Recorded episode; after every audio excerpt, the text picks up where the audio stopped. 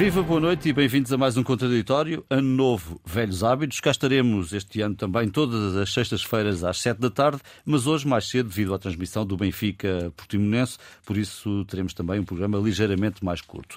Uma semana com atividade política intensa, debate de urgência, moção de censura, um novo caso, o da Secretária de Estado da Agricultura, que se demitiu um dia depois de ser nomeada, mesmo não sendo arguída ou acusada, Carla Alves tem contas eh, sob vigilância, eh, com a suspeita de ter recebido valores não declarados, ou o seu, o seu marido, enfim, eh, acabou por se demitir depois eh, de muita discussão nos últimos dois dias.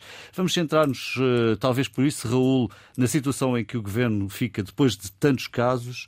Uh, um governo que foi muito questionado nestes debates parlamentares durante a semana, mas em que condições exatas de governação é que António Costa e o seu governo ficam? Não fica bem, não está bem, não está, não está bem, mas a, a notícia da morte do, do, do. António Costa e deste governo é uma notícia manifestamente exagerada. Este governo já teve melhores dias e, curiosamente, teve melhor melhores dias quando vivia com o, com o apoio parlamentar do Partido Comunista Português e do Bloco de Esquerda. Essa é a grande conclusão, na minha opinião, destes dias, destes meses turbulentos que estamos a viver. É evidente que António Costa não tem a força que tinha eh, na altura, eh, não tem a força que tinha quando obteve de uma forma surpreendente, julgo para o próprio, uma maioria absoluta. Estes 10 meses ou 9 meses são terríveis para o governo. Uh, não só as demissões, como a ideia que uh, passa para a opinião pública que o que fica deste governo, nesta maioria absoluta, até agora, bem entendido, esta caldeirada em que ninguém se entende, com recordes mundiais a serem batidos sucessivamente. Nós temos uma secretária de Estado que teve 25 horas, uh, não sei se entrou no gabinete, se, se falou com alguma, alguma da sua equipa, alguém da sua equipa. E, portanto, António Costa está cercado dá cercado por esta circunstância. O Presidente da República, ainda bem, uh, tomou a condução do processo político no seu todo. Uh, aliás, eu é curioso que quando António Costa, quando Marcelo teve aqueles deslizes uh, dos abusos sexuais e a questão do Qatar, houve muito boa gente também que uh, decretou a morte política. Eu aqui nunca o fiz, pelo contrário. Disse e que, Costa foi em seu suporte. E Costa, sim, Costa foi em seu suporte, porque é evidente que tinha que ir em seu suporte, porque o Presidente da República uh, é quem manda, em última instância, tem a tal bomba atómica. Não foi em suporte por causa disso, a circunstância é completamente diferente, mas houve muita gente da esquerda e da direita achava que Marcelo já não contava para o Totobolo. Eu acho que isso é um erro terrível que algumas pessoas do PS interiorizaram que a direita continua a não perceber bem eh, e que a esquerda, a esquerda à esquerda do PS também, Uh, aliás, é, é, é, é, a margem de política que melhor percebe Marcelo, ou que melhor percebeu Marcelo. Quando Marcelo Belo Souza disse na trofa, lembram-se, uh, à ministra Ana Brunhosa, uh, se a senhora não, não tratar bem dos fundos, eu não perdoo. Uhum. Era para a ministra que estava à sua frente, houve muita gente que glosou com isso, uh, mas também era para António Costa e para o governo porque o ano de 23 é fundamental, como o Presidente da República disse na mensagem de Ano Novo. E com estas trapalhadas eh, suportadas, alimentadas eh, pelo governo de António Costa, é evidente que quem tem a condução do processo político neste momento, e ainda bem, até para o Dr. António Costa, bem entendido, é o Presidente da República. E vai ser assim, uh, articulado com o Primeiro-Ministro. Uh, vamos ver como é que chegamos a 23. Este governo, ao final, ao final de 23 deste ano, este governo tem que dar o seu máximo, tem que, de uma vez por todas, o Primeiro-Ministro conduzir o processo na, na, mesa do Conselho de Ministros. Isso não tem acontecido. Não tem acontecido aquilo que vem para a opinião pública, aquilo que se vê, aquilo que os portugueses uh, sentem e vão uh, observando. E, portanto, o governo, perguntaste-me, João, como é que está. Está, tem maioria absoluta, Uh, até ao final, até às eleições europeias, não me parece que, a não ser que insistam nestes, nestes casos e casinhos. Uh, Repare-se o caso Miguel Alves, António Costa não o quis perceber ou não o percebeu. Uh, a questão de veio depois, de uma forma dura, a questão da, da Secretária de Estado do Tesouro, que ainda não se percebeu bem. Admissão de um ministro, eu tenho dito aqui um bom ministro, e um ministro com muito poder na sociedade portuguesa e no Partido Socialista, que é Pedro Nuno Santos. É um homem corajoso e, e o PS vai ter que contar com ele. Uh, e, portanto, António Costa não direi que está sozinho, mas está cada vez mais uh, numa base de family gate no governo. Eu não tenho nada contra isso. Só para terminar, João, uh, aquelas pessoas também dizem que o Primeiro-Ministro ou o PS já não tem capacidade, margem de, de recrutamento fora do, do PS. Isso é um, é um mal menor. Quer dizer, é um mal menor. as pessoas têm que ter a confiança do Primeiro-Ministro e têm que ser avaliadas pelo chefe do governo. Mas isso ele não tem feito. Uhum. Não tem feito. E é evidente que uh, se não mudar de vida, se não começar de facto a ter um, uma condução do processo com sentido, com equilíbrio, uh, se estes casos eventualmente. Uh, eu não sei como é que vai ficar a Ministra da Agricultura, por exemplo.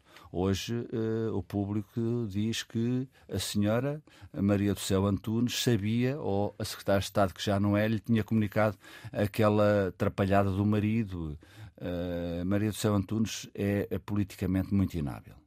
Uh, e António Costa mantém, um, quer mantê-la no governo. Lembram-se da declaração dela quando a CAP uh, a questionou.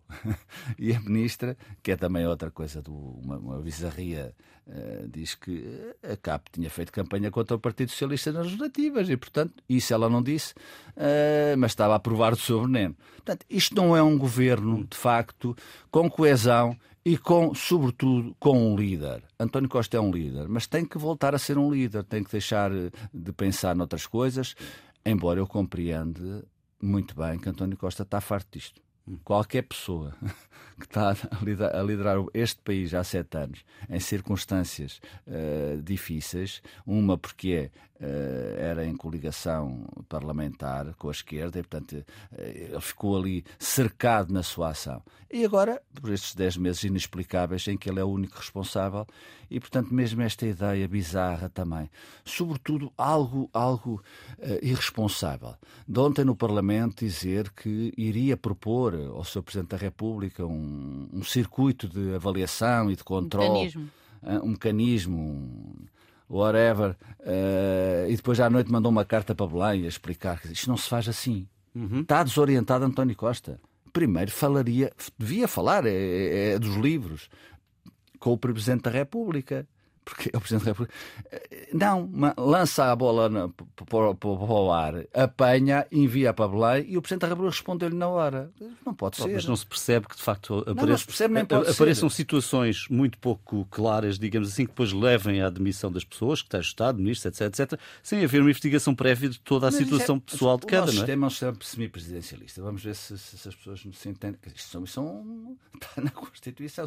Quer dizer, quem, quem escolhe os membros do governo é responsável por eles, é o, o Primeiro-Ministro, o chefe do governo, é por isso que é eleito pelos portugueses. E depois propõe num, a nomeação ao, ao, ao Sr. Presidente da República e ele nomeia ou não. Mas quer dizer, não há, o controle não é feito, senão o sistema passaria a ser presidencialista. Aliás, como ontem Marcelo surgiu. Portanto, isto está logo condenado ao insucesso, estas ideias. E portanto, isto é muito mau. É mau para António Costa, é mau para o Partido Socialista, mas o pior disto tudo é que é muito mau para o país.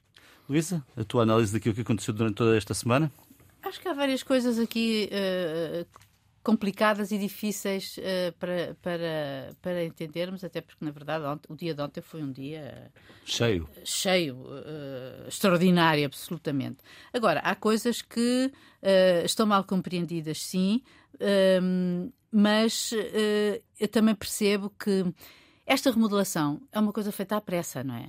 E acho que, por exemplo, a hiper-rapidez com que se fazem as coisas ou com que se escolhem secretários de Estado, neste caso, porque foi o caso, foram vários secretários de Estado, uh, também prejudica.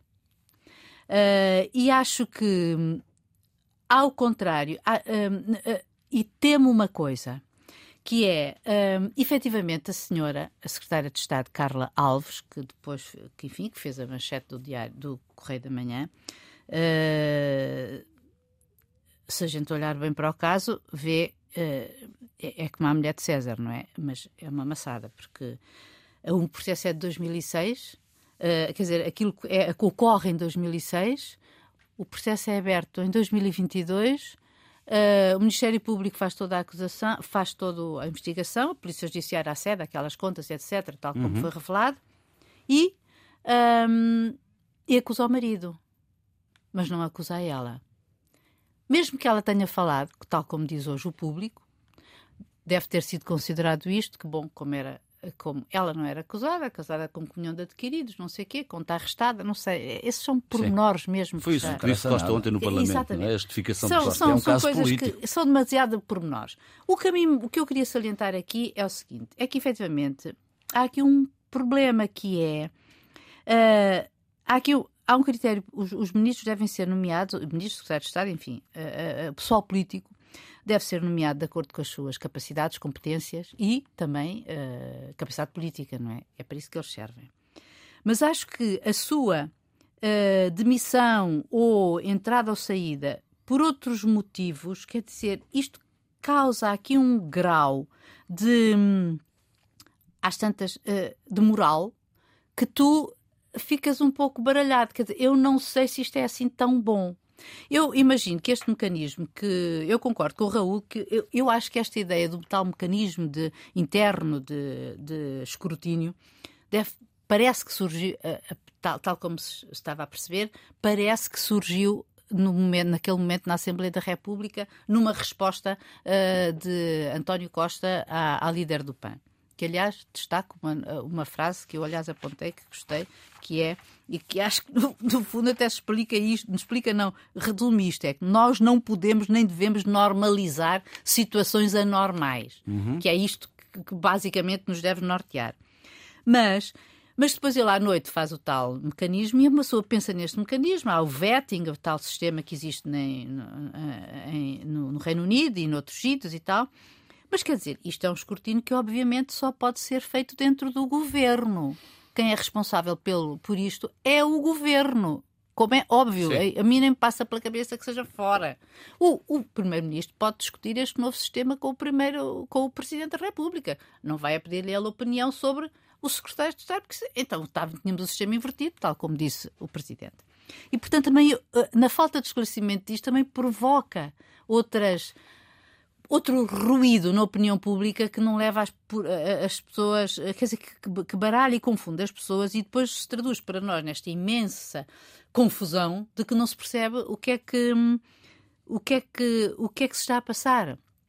Por outro lado, nós temos uma situação de é óbvio que, uh, uh, independentemente da responsabilidade do Partido Socialista e do Governo e de António Costa na, na, criação de toda esta situação, a verdade é que há uma coisa aqui que me assusta e que está ligado a isto, que é até onde nós vamos neste sistema.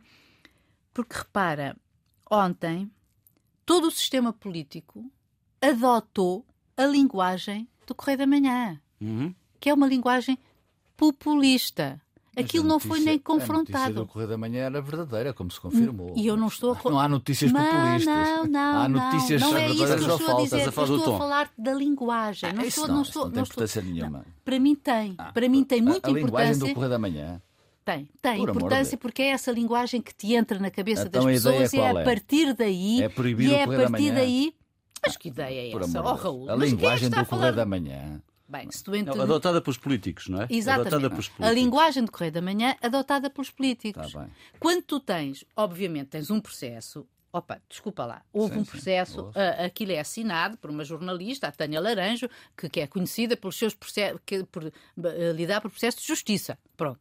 Então, uh, agora, o que eu estou a dizer é que aquela, a maneira como estava escrita a notícia e a linguagem que daí decorre é uma linguagem populista, disso eu não tenho a menor dúvida. Isto não tem nada a ver com proibir coisa nenhuma. Hum. Eu tenho. É, e isso foi isso que foi adotado pela linguagem, pelo sistema político. Não, mas eles fizeram e é porque é querem. Se adotam essa linguagem é porque querem. Alguém os forçou. Mas é isso que eu estou a dizer. Agora o problema Acho é o Correio lamentável. Não é problema, não é nada Correio da Manhã. Ah. Raul, não turpes as não, minhas não, palavras. A questão é mesmo esta. É o sistema político que estamos Sim. a assistir está a deteriorar-se. É ah, é isso pois, que me assusta. É isto que eu quero Por dizer. Por culpa de quem manda. Quem tem maioria é absoluta, quem, quem faz as neiras. É culpa claro. e alimentam chegas, claro. Opa, mas e, e, e, e, em que termos de linguagem? E em que termos? Porque o é PS? Tu, opa, Não é isso, não é o PS, é a linguagem pública e política com que se discute isto. Bom, Desculpa mas, mas a verdade é a democracia a funcionar. A verdade é que, a, que a verdade é que, okay. a verdade é que chegam, chegam de facto pessoas com pedras no sapato que não são detectadas. E essa é aqui a questão, não é? Portanto, porque é que um governo eh, moderno do, da, da Europa Ocidental no século XXI não consegue detectar estas pedras no sapato porque aparentemente ou não detectou ou não valorizou. Ou não, e, acho, e, e, e, também acho que a hiper-rapidez com que isto é feito também, também agrava. Não justifica. Então, não justifica. mas agrava. Não, não, exatamente. Vamos que façam o, mais devagar. O António, o António... Escrutinem. É escrutinem. É Luísa, vamos, vamos juntar o António José Teixeira a esta, a esta análise. António, posso dizer que estás eh, hoje a partir de Cabo Verde, onde a RTP África celebra os seus 25 anos. Uh, enfim, mas uh, tem estado aqui em, em, Lisboa e acompanhado toda esta situação. Que análise fazes daquilo que aconteceu nos últimos dias? É verdade, estou aqui na cidade da Praia e, e, obviamente, também a partir daqui é possível acompanhar o que se passa em Portugal. Eu diria o seguinte: eu acho que o Presidente da República leu bem no dia 1 de janeiro, na mensagem de, de Ano Novo, eh, aquilo que aí vinha, o ano político, traçou o quadro de exigência que coloca em relação a este 2023. E, e aquilo a que assistimos, particularmente uma frase que ficou muito sublinhada na altura e que teve a ver com precisamente a estabilidade ou a falta de estabilidade deste governo de maioria absoluta, foi uma responsabilização eh, do governo eh, por aquilo que fizer ou for capaz de fazer neste ano de 2023. E na altura assinalou aquilo que abstratamente poderiam ser riscos de futuro, mas que na prática já eram de passado e de presente, que era, eh, e vale a pena citá-los, na afirmação que fez no discurso de Ano Novo, erros de orgânica, de orgânica do governo, descoordenação, fragmentação interna, inação, falta de transparência e, eh, e também descolagem da realidade. Eh, estas palavras são palavras duras, que parecem apenas ditas como riscos ou perigos que se colocam no horizonte, mas que apontavam bem para o momento que vivemos, para o momento eh, recente que vivemos. E, e já tinha havido, obviamente, a demissão de Pedro Nuno Santos nesta altura.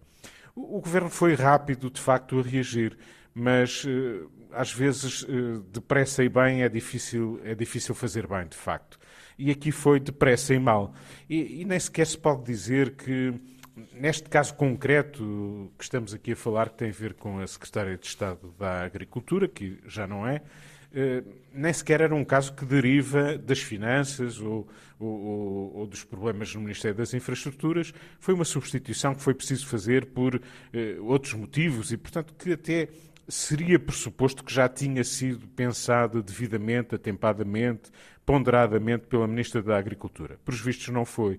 E, pelos vistos, o governo, António Costa, o Partido Socialista continuam a não perceber o momento em que estamos e o risco de descredibilização não apenas do próprio governo, do Partido Socialista, mas o risco de descredibilização mais geral do sistema político. Há, de facto, problemas que esta falta de cuidado, de zelo, de liderança, que já aqui falámos, que colocam em relação a este ano. E este ano é um ano-chave. Eh, Marcelo Rebelo de Sousa foi muito claro. 2023 eh, perdido compromete irreversivelmente os anos seguintes. E os anos seguintes são anos de eleições e o Presidente chamou a atenção que nas eleições nacionais há também efeitos nacionais. E, portanto, 2023 vai traçar eh, definitivamente eh, o, destino, o destino da governação, o destino deste governo. Eu acho que aquilo que aconteceu deriva não apenas de uma questão de liderança ou de falta de liderança efetiva, suficiente em relação ao governo, mas eh, resulta também, sobretudo, de não se ter aprendido a lição ou as lições sucessivas. De facto, esta ideia do mecanismo ou do eh, circuito de avaliação prévia eh, dita, como foi dita na, no debate da moção de censura, parece uma ideia que, que surgiu ali, que surgiu eh, face às críticas que eh, estavam, a, a, digamos, a, a atingir o governo. Mas, de facto, eu acho que este é um sistema que o próprio governo tem de adotar e não empurrar, obviamente, esta questão para entre o Governo e o Presidente da República, mas é o próprio Governo, exemplo do que acontece, por exemplo, em instituições europeias. A Comissão Europeia, quando recruta comissários europeus, faz um escrutínio muito rigoroso, muito uh, uh, pormenorizado em relação ao trajeto daqueles que estão nomeados ou indicados para uh, comissários europeus. Pois bem, para membros do governo, o, tem que ser criado dentro do governo, paralelamente ao governo, um mecanismo, um sistema de avaliação rigorosa dos trajetos, dos currículos, das incompatibilidades que possam surgir em relação aos nomeados. Isso tem que ser feito e tem que ser feito bem, antempadamente, eh, com o tempo que for necessário para garantir que não há uma notícia no jornal 24 horas depois que deixa um membro nomeado eh, logo fora do governo, como aconteceu agora. Isto já é demais. Eh, temos que o dizer com, com clareza. Uhum. Isto é demais. E isto é mau para o país, isto é mau para a democracia, isto é mau para o governo, isto não é bom para ninguém. Eh, e convém dizer que nós não estamos numa situação de instabilidade a discutir estas matérias, porque os partidos da oposição são muito eficazes e, e fazem um trabalho fantástico de alternativas de políticas, etc. Isso não está a acontecer. E até, de algum modo, é injusto em relação até a muitos resultados que o governo foi capaz de obter neste quase um ano de, de atividade. De facto, os resultados económicos pese embora o facto de, de, de, de, precisarmos de crescer mais, da nossa economia que, eh, crescer mais, de termos eh, outras remunerações em muitas profissões, de termos um sistema de saúde a funcionar melhor, é verdade que há indicadores que melhoraram. Há atividade, há resultados concretos que eh, podiam e podem, António Costa tem, tem, tem vindo a sublinhá-los nestes dias para contrariar estas notícias negativas que o atingem, mas é o Governo a criar estes problemas. Estes problemas são da exclusiva responsabilidade do Governo. E Marcelo Rebelo de Sousa já o tinha dito quando da apresentação dos cumprimentos de boas festas durante o Natal. O Governo não pode acrescentar problemas aos problemas que o país já tem. E essa é uma mensagem que o Governo tem que meter na cabeça. O que está a acontecer prejudica o Governo, a sua credibilidade e prejudica o país. E a falta de cuidado. Eh, neste caso concreto, a Ministra da Agricultura diz que não sabia da existência destes processos que lateralmente ou, não lateralmente envolviam eh, a pessoa que escolheu para secretária de Estado da Agricultura se não sabia, é grave que não soubesse. Uh, até porque, até porque Carla Alves, Carla Alves era, era diretora regional de Agricultura. Não, mas segundo o público, ela está informada a, a, a, ministra. Sim, mas a ministra diz que não, não é? a ministra não, não diz não, isso. É... E, portanto, há aqui alguma coisa de errado nesta Sim. matéria. É a falta de zelo, não, sobretudo quando já aconteceram outros casos. É que isto não é caso único. Uh, já aconteceram outros casos similares, parecidos. E, portanto, não passa pela cabeça de ninguém que eh, estas situações decorrentes de uma conversa, decorrentes de uma avaliação de currículo, decorrentes de um crivo, uma, um escrutínio pormenorizado, não possam ser descobertos. Eh, isto não é uma agulha num palheiro. Isto é algo que no trajeto dos governantes foi significativo, foi um momento, foi um momento importante, começa, seja em relação à saída da TAP, seja em relação seja em relação a processos judiciais que já têm muito tempo, investigações em curso ainda não acabadas. Eh, então isto não se diz numa conversa, então isso não se aponta quando eh, alguém é avaliado como candidatável a um lugar público desta relevância, desta importância, desta responsabilidade. Isto é demais para. é demasiado grave para ser para, para ser verdade. Quase parece que estamos num domínio de ficção política que alguém se encarregou de escrever como um cenário catastrófico em relação a uma governação. Isto concluir, é a nossa realidade concreta. E nós não podemos transformar a governação do país numa caricatura, sendo, uh, porque, porque os tempos que vivemos são exigentes, porque até o governo até é capaz de fazer melhor. E este, como se dizia há pouco, é um governo fraco. António Costa uh, tem dificuldade em chegar a tudo. Uh, e a verdade é que, se calhar, o pecado original é na formação do próprio governo. Ele não era, não é, um governo adequado para a exigência dos tempos. Bom, já disse aqui que a edição de hoje é um pouco mais curta. Vamos transmitir o Benfica Portimonense daqui a pouco e estamos também fora da nossa hora habitual. Para a semana uh, estaremos aqui na, na hora normal e com o tempo normal do programa. O que fica então por dizer esta semana, Raul? Fica, não fica por dizer hoje, uh, dia 6, hoje dia 6 de janeiro, janeiro uh, o Expresso faz 50 anos. Nasceu em 73, uh, ainda vivíamos no Estado Novo. Uh, é uma ferramenta fundamental, essencial para a democracia. Aliás, como eu acho o jornalismo, seja ele qual for, acho essencial para a democracia e o Expresso faz esse trabalho há 50 anos. É uma instituição hoje, não é só na liberdade para pensar, eu acho que é na capacidade de defender a democracia. O Expresso foi fundado por Francisco Pinto Balsemão, uh, foi feito por muita gente, é feito por muita gente, portanto, os meus parabéns ao Expresso e a Francisco Pinto Balsemão. Luísa, o que fica por dizer? Olha, junto os meus parabéns, ao, junto também os meus parabéns aos do Raul. E eu também. Já que o Expresso foi a minha casa durante 29 anos. Uh, mas o meu que fica por dizer era é pelo menos uma coisa que me espero seja positiva no meio desta no meio desta confusão e de, da, da, atual situação política e do governo, que é a ter sido criado o Ministério da Habitação.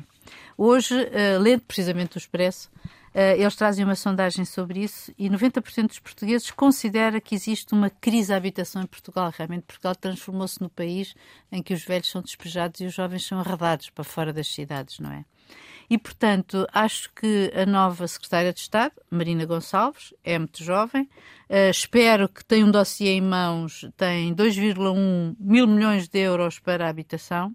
Os portugueses também dizem na sondagem que uma das principais causas é a falta de investimento público, a falta de regulação do mercado e a falta de oferta e que as medidas é exatamente aumentar o investimento público na habitação. Deixa-me dizer que não é secretária de Estado, é ministra, não é? Ah, Passa, desculpa, sim. Ministra. sim, sim. O, o que Perdão, mostra também um peso de diferente é deste tema dentro do governo. O que mostra um peso diferente do governo, passando a ser um ministério. Sim, exatamente. Portanto, eu acho que pelo menos aí Uh, acho que António Costa entendeu que havia aqui uma coisa para, para, para, para mudar e espero que, que resulte. Só, só posso desejar que o, plano, que o Plano Nacional de Habitação que falta agora fazer depois da Lei de Bases uh, contemple isso. Muito, muitas das nossas é um questões, nossos dramas. das nossas questões é um do dia a dia estão realmente. É o maior problema da sociedade portuguesa. É um drama. Estão, estão relacionadas com a questão da habitação. Mas foram precisos sete anos para o Primeiro-Ministro perceber isso. António José Teixeira, o que fica por dizer? Olha, associo-me também, obviamente, ao aniversário do Expresso e ao que ele representou em 73 para Portugal e para a democracia portuguesa. Recordo a manchete do primeiro número. A maioria dos portugueses, era uma sondagem, a maioria dos portugueses não vota.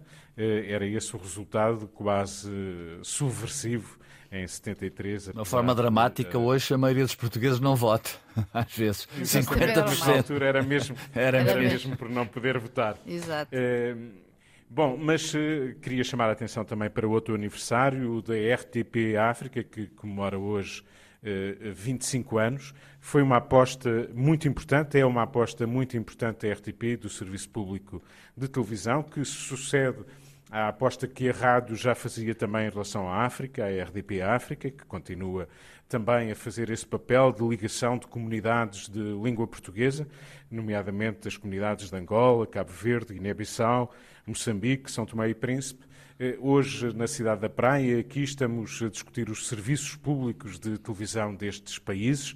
A RTP reuniu aqui precisamente responsáveis de todas as televisões públicas eh, de língua portuguesa, eh, da CPLP, e não gostava de sublinhar e de homenagear todos aqueles que têm construído um elo de ligação entre comunidades. A RTP África é, de facto, uma boa justificação do serviço público de televisão Deixo aqui uma homenagem a alguns daqueles que o fizeram. Afonso Rato, que está connosco e que foi um dos grandes obreiros deste canal, José Arantes, que o tem dirigido e que hoje passa testemunho a Isabel Silva Costa, que ficará à frente do canal.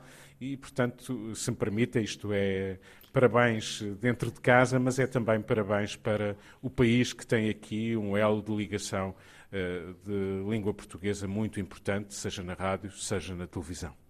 E assim se fez o primeiro contraditório do ano de 2023. Cá estaremos na próxima semana para mais uma edição. Bom fim de semana e boa semana. Até lá.